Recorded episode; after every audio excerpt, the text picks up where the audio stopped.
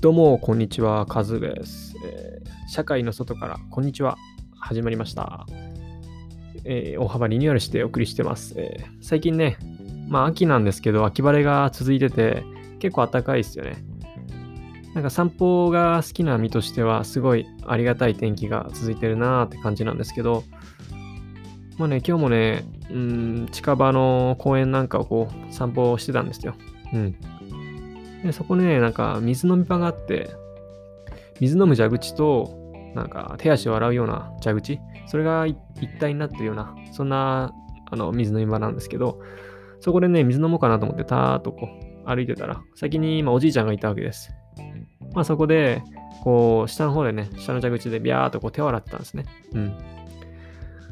で、まあ後ろの方で待ってたら、その蛇口をね、止めないまま、今度は上の方の蛇口をくくって開けて、水をピーとこう飲み始めたんですよね。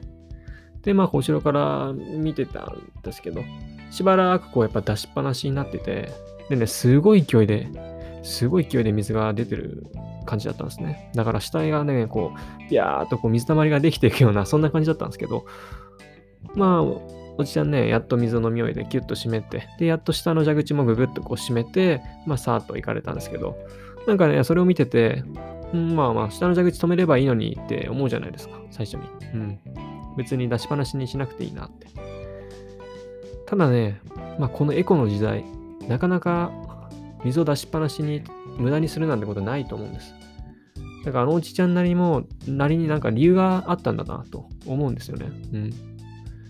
ま、多分彼はそこで結論、うんまあ、考えて考えて結論がね、多分出しっぱなしじゃないと水を飲めない。そんな体質だったんだなって思ったんです。うん。そんな体質な人なんだろうと。つまり家なんかでも、こうね、お茶を飲みたいなと思って、お茶取り出して、多分、水道の蛇口なんかをね、ひねって、ギャーっとこう水を出して、そこでやっと水をググッと、お茶をググッと飲めるみたいな、そんな人なんだと思うんです。まあ今はいいですよ、それで。全然問題ない。まあそんな人に迷惑もかからないし。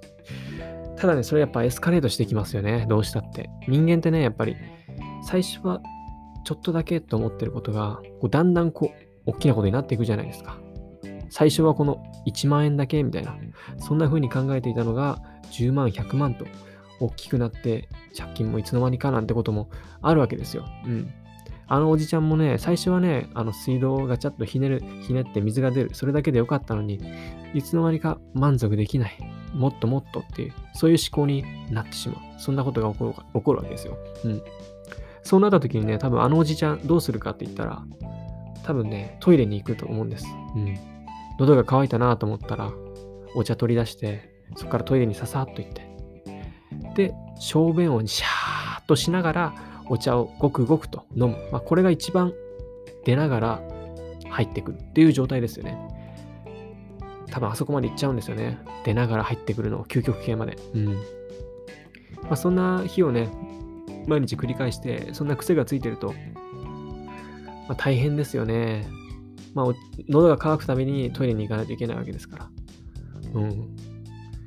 で、それを繰り返してたら多分ね、今度はね、小便をしたいと思って小便をするじゃないですか。その時にね、人間面白いもんね、癖がつくとそうなるんですよね。今度は、飲まないと出てこない。出るもんも出ねえよみたいな、そんな状況になってくるわけですよね。うん。そうなった時に一番大変だ、それは。うん。だってトイレしたいと思ってトイレに行って飲み物がなかったら出てこない、そんな状況になるわけですよ。うん。それは辛いじゃないですか。だからねお、おじちゃん多分ちっちゃい冷蔵庫かなんか買ってきてトイレにポンって置くわけですよね。あのペットボトルが何本か入るようなやつ。うん。で、あのトイレに行けば水も飲みながら用も足せるし、用を足しながら水飲める。まあ、トイレがそういう場所になるわけですよね。まあそこまではいいですよ。それはしょうがない。そこまでなるのは。うん。ただね、あの、検尿ってありますよね。やっぱね。健康診断ってやっぱ1年にまあ1回かそこら受けるじゃないですか。その時にまあ検尿がありますわね。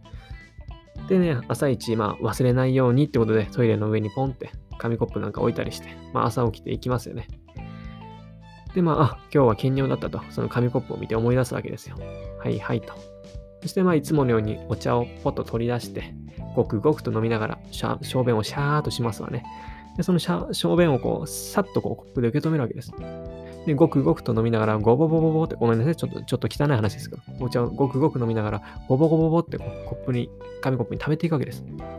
そしてまあこのぐらいかなと思って、さっと取りますわね、紙コップ。で、パッと見たら、まあ線の内側までちゃんとしっかり入ってると確認できたとき、その時が問題なんですよ。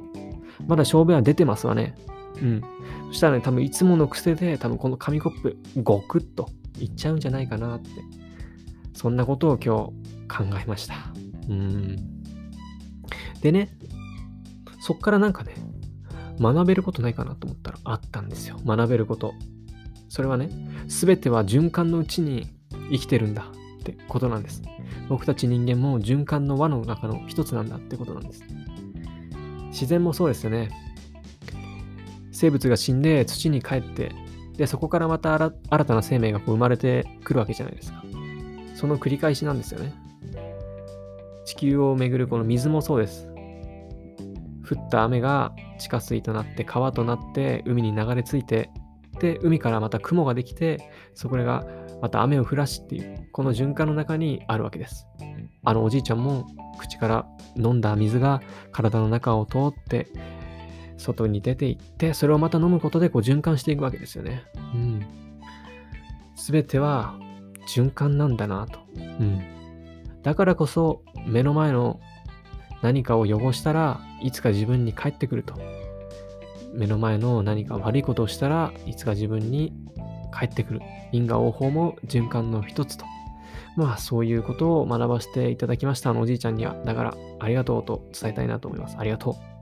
そしてここまで聞いてくれた皆さんもありがとうございます。まあよかったらまた聞いてね。いいね、コメント待ってます。なら、またね。